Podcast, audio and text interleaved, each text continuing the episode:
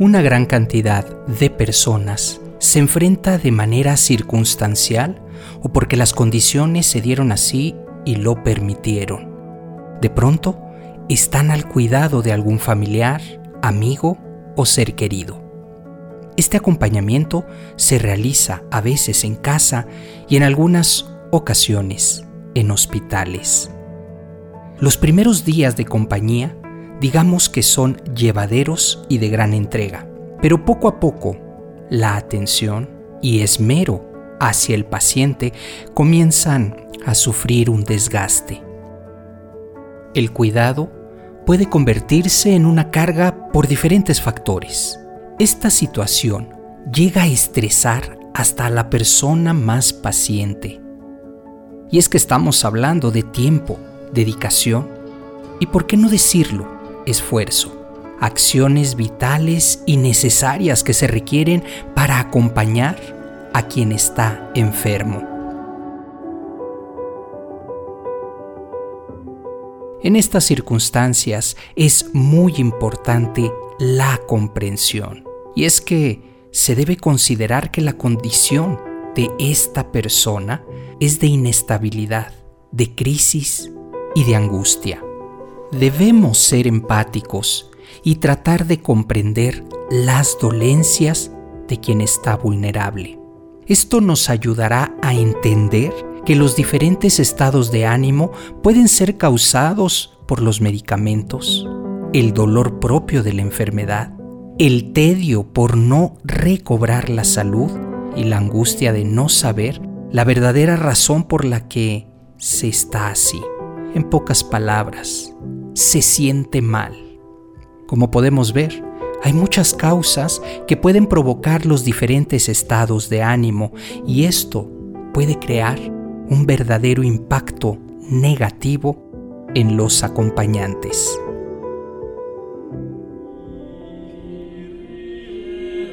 En la Biblia encontramos, y aunque mi enfermedad fue una dura prueba para ustedes, no me despreciaron ni me rechazaron, sino que me recibieron como si fuera un mensajero de Dios, como si del mismo Cristo se tratara.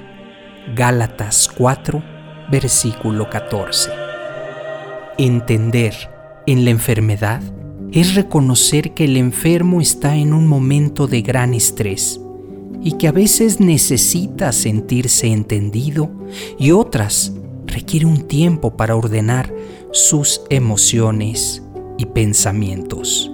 La realidad es que en algunos casos, los acompañantes de familiares enfermos quedan tan decepcionados, nerviosos y hasta desilusionados por no saber cómo comportarse, qué decir o qué hacer ante estas crisis. Entendamos algo importante. El enfermo está respondiendo ante lo que le está sucediendo y a lo mejor se está enfrentando a una prueba muy complicada donde está en juego su vida, nada fácil para nadie. El acompañante no sabe ni tiene la información para poder aclarar tantas inquietudes. En ocasiones, el nivel de tensión es tan alto que surge en ambas partes la desesperación y la incomprensión, motivo por el que el acompañante pierde la calma y en ocasiones piensa que ya no puede seguir adelante. Es en este momento cuando lo que recomiendo, hay que dar espacio, dejar que la situación y los ánimos se calmen y comenzar de nuevo. Es decir, no recordar las palabras o acciones hechas y pronunciadas para continuar de nuevo. Quienes están enfermos valoran estos actos enormemente, ya que es la nueva oportunidad de comenzar y dejar en el olvido un capítulo que no supieron resolver. Acompañar en la enfermedad debe hacerse con cuidado, con humildad y paciencia. Donde haya más amor, donde primero seas tú y después yo. Es fácil que a lo largo de tu vida te toque o quizá ya te haya ocurrido. asumir el cuidado de un familiar o ser querido. Esta tarea requiere de sacrificios, tiempo y sobre todo de grandes dosis de paciencia. Si la ayuda que recibe esa persona es la correcta, todo el esfuerzo vale la pena. Los estudios demuestran que el apoyo emocional facilita la recuperación de cualquier enfermedad. Ayúdale a entender qué le pasa. Es importante que la persona enferma comprenda qué le está ocurriendo, qué trastorno sufre, sus limitaciones y qué puede hacer para ayudar a controlar la enfermedad. Piensa que el desconocimiento genera duda, miedos, vergüenza, desesperación y afecta negativamente la evolución de la enfermedad. Si entiende que de él o de ella depende en gran medida su buena salud, seguirá los consejos médicos y los tratamientos con mayor responsabilidad. Contar con un buen apoyo ayuda a seguir mejor los tratamientos. Protégele sin mentir. Decidir si el enfermo está preparado para recibir una mala noticia o una información dolorosa no siempre es fácil. La primera opción tiene que ser siempre decir la verdad, aunque en ocasiones puede tener consecuencias devastadoras. Valora su situación, su madurez y las posibles consecuencias. Dale tiempo para adaptarse tras el diagnóstico de una enfermedad grave o un accidente con secuelas, el enfermo, el paciente, suele pasar por un proceso similar al duelo que se experimenta tras la pérdida de un ser querido con sus cuatro fases. Negación, rabia, tristeza y finalmente aceptación. Aunque en algunos momentos sea duro también para ti, debes dejarle pasar por todas estas fases y si el proceso de asimilación ha sido adecuado, llegará a la última fase, aceptación, donde la normalización de la situación lo hará vivir su presente. Intenta comprenderle sin reprimir. Ponte en su piel. Entiende, por ejemplo, que la rabia es una parte esencial de la pérdida Evita presionarle y ten en cuenta que a veces solo necesita sentirse cerca. Deja que se exprese. Es común que un enfermo no entienda del todo su situación, que no la acepte, que sienta vergüenza, que lo viva con tristeza o con rabia, con miedo y hasta impotencia. Simplemente que sienta que no es justo lo que le ha pasado o lo que le está pasando debe poder abrir su corazón y compartir todos estos sentimientos con alguna persona. En este momento, tal vez seas tú. Favorecer una buena comunicación siempre ayuda positivamente.